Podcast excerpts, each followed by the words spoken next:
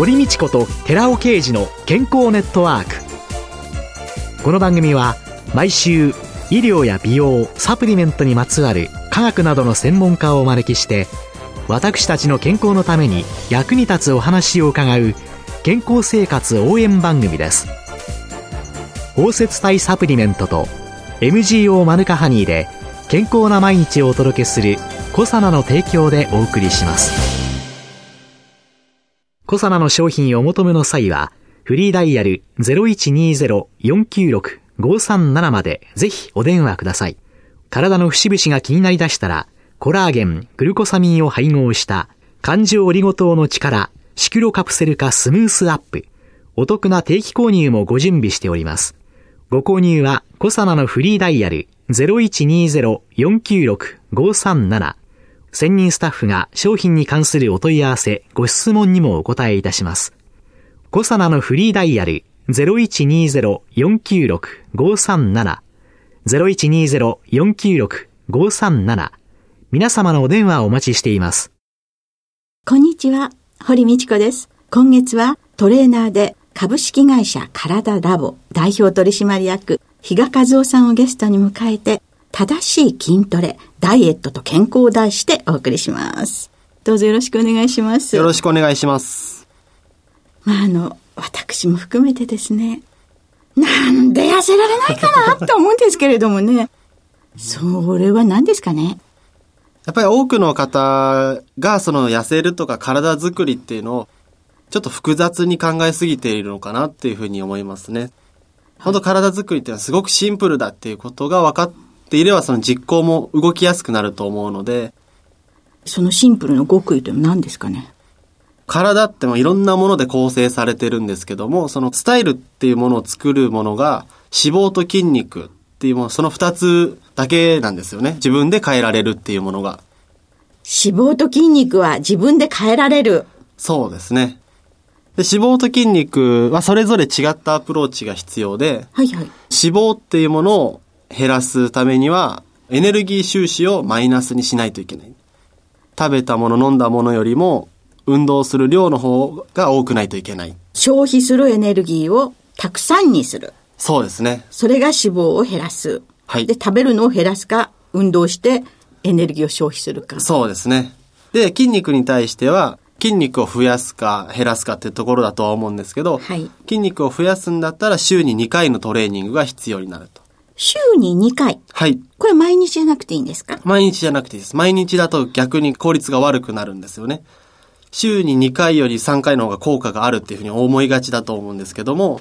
なんかやればやるほど。えっと、あ、そうなんです。週に1回と週に3回っていうのは実は同じぐらいの筋肉の成長率で、週に2回を100%だとすると、週に1回と週に3回はその70%ぐらいの成長しかできない。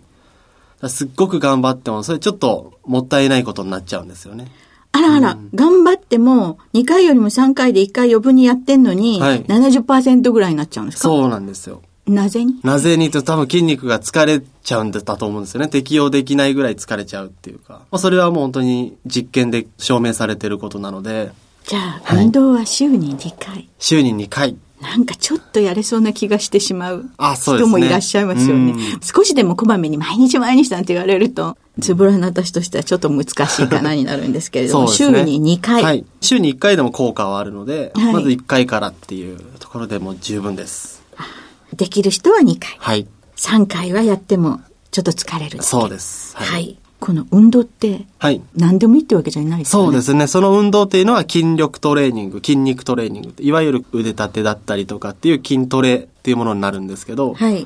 よくですね、はい、運動っていうと、大抵は有酸素運動っていうか、はい、歩きましょう、ウォーキングしましょうっていうふうに出てくるんですけど、はい、これどう違う？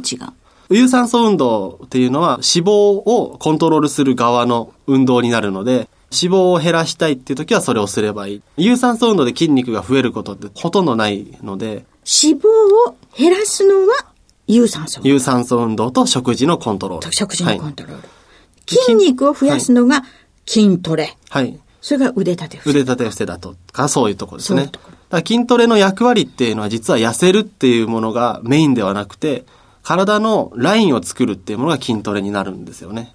お腹をへこませたいとか、男性だったら厚い胸板を作りたいとか、太い腕にしたいとか。あ、それが体のライン。体のラインを作る。細マッチョだったりっていうのもそういったものですね。そうすると、じゃあ、ダイエットの基本っていうのは何になるんですかね？メインの目的が脂肪を減らすことだとすると、極論を言うと食事のコントロールだけで、実は済むことなんですよ。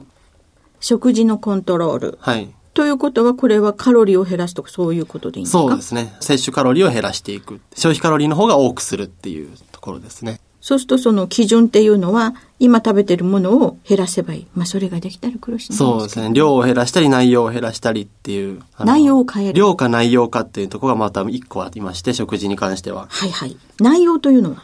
脂質だったり糖質だったりタンパク質だったりってそういうカロリーの内訳っていうものだと思うんですけど、はい、よくあのダイエットはケーキとか甘いもの食べちゃダメだっていう思いがちだと思うんですけどそれはあのそのまんま1個食べちゃうとやっぱオーバーになっちゃうのでどうしても食べたい時はその量を減らして食べちゃえばいいっていう考え方もできるんですよね。内容のいいものをいっぱい食べるか、内容の悪いものだったら少量に抑えるかって、そういうコントロールができれば体作りっていうのはできるんですよね。糖分が多くて甘いケーキみたいなカロリーが高いものっていうのは、はい、量を減らして、はい。それでカロリーが低いものをたくさん食べても、そっちはいいよ。そうですね。はい。変にこうこだわりすぎると、やっぱストレスでもう嫌になっちゃったつって食べ過ぎちゃったりするので、そういうところでやっぱ食べたいものは少しでいいから食べるっていうのでコントロールしていくっていうのも大事なところですね。私はですね、んはい何度ダイエットを決意したことか、それでですね、もうケーキは食べません、おまんじも食べません、チョコレートも食べません、うんもうとんかつも食べませんって、はい。何日かやるんです。はい。2週間ぐらいしますとですね、はい爆発しちゃうんです。うーん。あ、もういい、もうやめた。もうケーキばっかりが目に入ったり、とんかつばっかりが目に入ってくるっていうね。はいそれで挫折をしてしまうっていうね、凡人なんですけれどもいやいやいや、。2週間持ったら結構でもすごい方ですけどね。もう1週間でもう無理っていう人いっぱいいますので。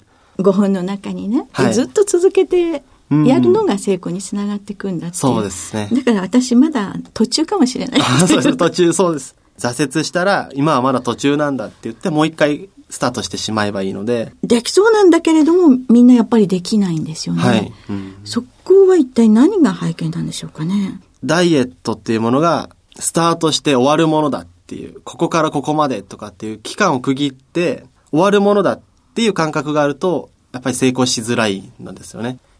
ダイエットって僕の考えで言うと、こうライフスタイルを再構築することって思ってるので、ストレスがあるとやっぱり続かないものなので、はい。初めはストレスをちょっとにして、もうそれがずっと続けられるように、ライフスタイル自体を変えていっちゃうっていうことがダイエットだと思うので、よくあの、なんていうんですか、3ヶ月で何キロ痩せたとかね、はいそういうのがあると、その3ヶ月だけ我慢してはい、頑張ってやってみようとかね、うん1ヶ月だけなんとかっていうので、それであとは元の生活に戻れちゃうようはいそんな考え方してる方ってやっぱり結構いらっしゃるんじゃないかなって。お皆さん多分そうだと思ってますね。なので、すごいきつい言い方かもしれないんですけども、今現状体重が増えてってる人っていうのは、今異常な食生活をしてるわけなので、はいはい。はい。もうね、異常な、はい、異常な食生活をしております。で、です逆に言うと、痩せてってるっていうのも異常な食生活なんですよね。ダイエット開始っていう。うん。もちろん目標体重に行くには体重減らさないといけないので、今異常な食生活を A だとすると、まあダイエットするためには B っていうのが必要になるんですけど、それを維持するための C っていうのをどっかで考えないといけないんですよね。その中間の食事生活っていうのを。ちょうどいい。そうそれを続けられるっていう減りもしない、はい自分にとって一番いいベストの体重、はい。コントロールできるのに持っていって、ずっと同じ。そう、そこでダイエットっていう考えが終わって、ライフスタイルが出来上がるっていう形なので、今すごく流行ってる、ライズアップとかそういう期間を区切ってガッてやるのは、目標は達成すると思うんですけど、ええその後のことを教えてあげないと、リバウンドしてしまうと思うので、ちゃんとしたこう教育だったりっていうのは必要になってくるって僕は思ってるんですよね。その、はいライフスタイルをきちんと整えていける、そうですねそれを維持できるうん。ライフスタイルが自分のものになってないと、はい。また戻って、そうですね。同じことの繰り返し、うっん。ていうことになっちゃいますよね。はい脂肪が燃えるメカニズムって何なんですかね？今血液の中にある程度脂肪を分解された形の栄養素っていうのが循環してるんですよね。はいあの、有利脂肪酸っていうんですけど、はい。その有利脂肪酸を運動によって使ってなくなってくると脂肪が分解され始めるんですよ。血液の中にある有利脂肪酸を使い切っちゃったら、はい。供給するために補充出来上がってしてくれるはい。出来上がってくるんですけど、で、それによって脂肪が減り出す。はい。よく、有酸素運動は20分以上しないと意味がないんだよっていうふうに昔は言われてたと思うんですけど、えーそれをできるだけ早く解決するのが筋トレなんですよね。筋トレをすると、ノルアドレナリンとか結構体を興奮させるような脂肪を分解する作用があるので、ノルアドレナリンだったり成長ホルモンっていうものをトレーニングによって出すと脂肪分解効果があるので、その後に有酸素運動をするとトレーニング後1分からも脂肪が燃え始めてるんですよね。そうするともう最初に筋トレを少しして、はい。脂肪が燃えやすい状況に、そうです。血液中のものを使い、なおかつそれが燃えやすいようにうんしてくれる。はい。で、その後有酸素運動をする。有酸素運動をする。スポーツジムに行くとね、はい筋トレのものとかね、はいそれからこう歩くのとかうん、いっぱいありますよね。はいでもそこに行けない人たちというのは、はい。家でやるのも十分対応できるので、皆さんよくトレーニングっていうと、なんか腕立て伏せだとちょっと軽すぎるんじゃないかとか、自分の体でスクワットすると軽すぎるんじゃないかって、そう思う方いらっしゃると思うんですけど、実はそんなことは全くなくて、トレーニングジムにあるような器具を持って、上ベンチプレス、胸のトレーニングベンチプレスって言うんですけども、やるのと腕立て伏せっていうのの負荷が一緒であれば、どこでやったって全く同じなんですよね。その筋肉にかかる力、重さみたいなものが、は機械を使ってやるのと、はいそうじゃなくても同じそうです。負荷になれば十分重さがかかってく。ればいい。腕立て伏せっていうのは体重の約60%が胸にかかるって言われてるので、まあ、もし仮に100キロだとすると、60キロ60キロののベンチプレスをやってるのとほぼ同じ。60%。60%。自分の体重が腕に来る。負そうですね荷がそんだけかかっている。はい。そうすると、じゃあ、そういうふうに筋肉を鍛えるっていうことが脂肪の燃焼を良くするし、はいそれ以外にもダイエットになんか効果的な。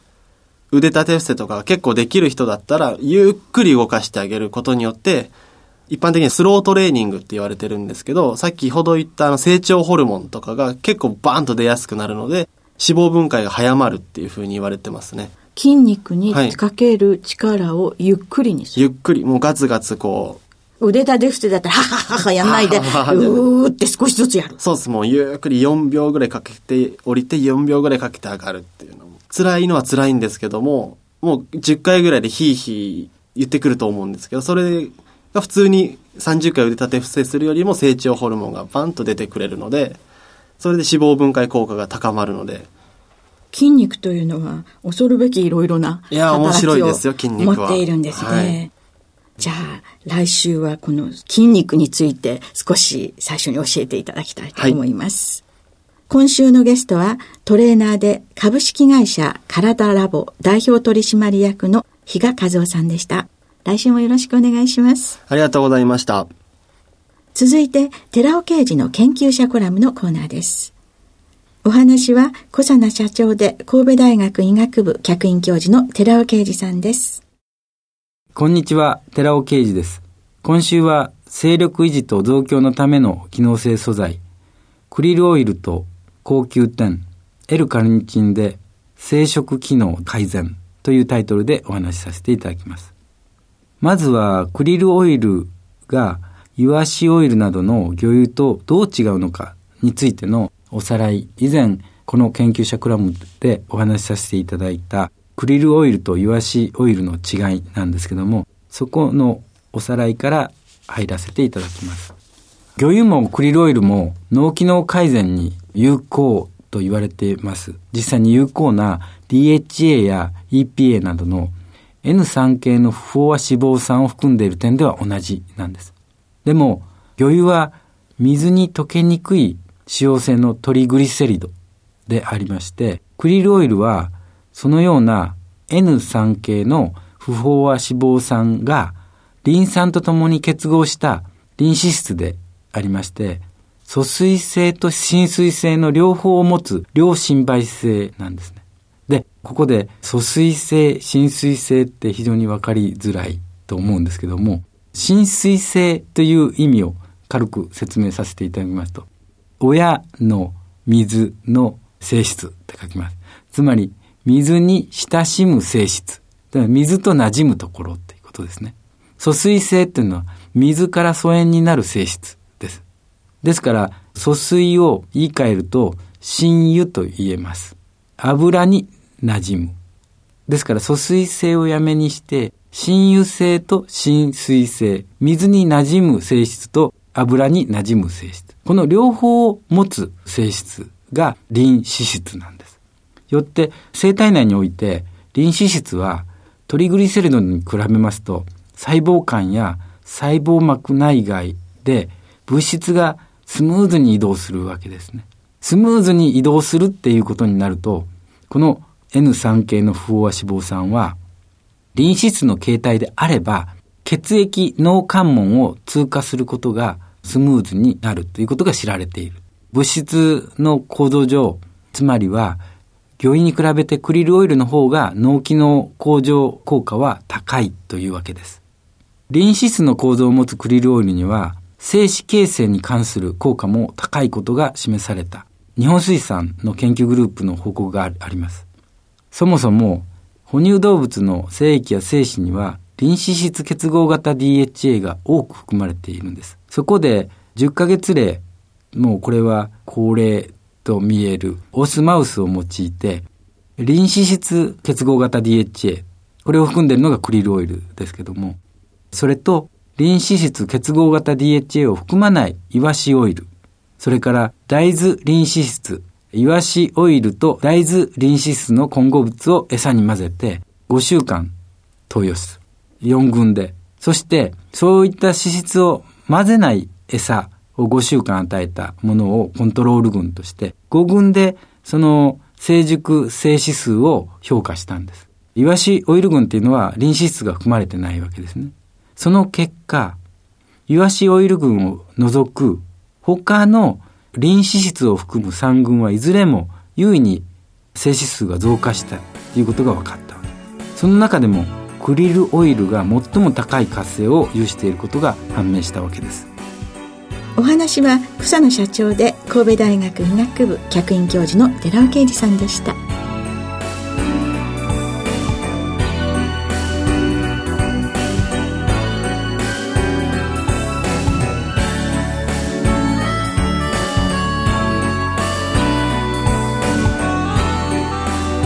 ここでコサナから番組お聞きの皆様へプレゼントのお知らせです。環状オリゴ糖で包み込むことによって熱や酸化による影響を受けにくくして体内への吸収力を高めたコサナのナノサポートアルファリポ酸高級店を番組お聞きの10名様にプレゼントします。プレゼントをご希望の方は番組サイトの応募フォームからお申し込みください。コサナのナノサポートアルファリポ酸高級店。プレゼントのお知らせでした。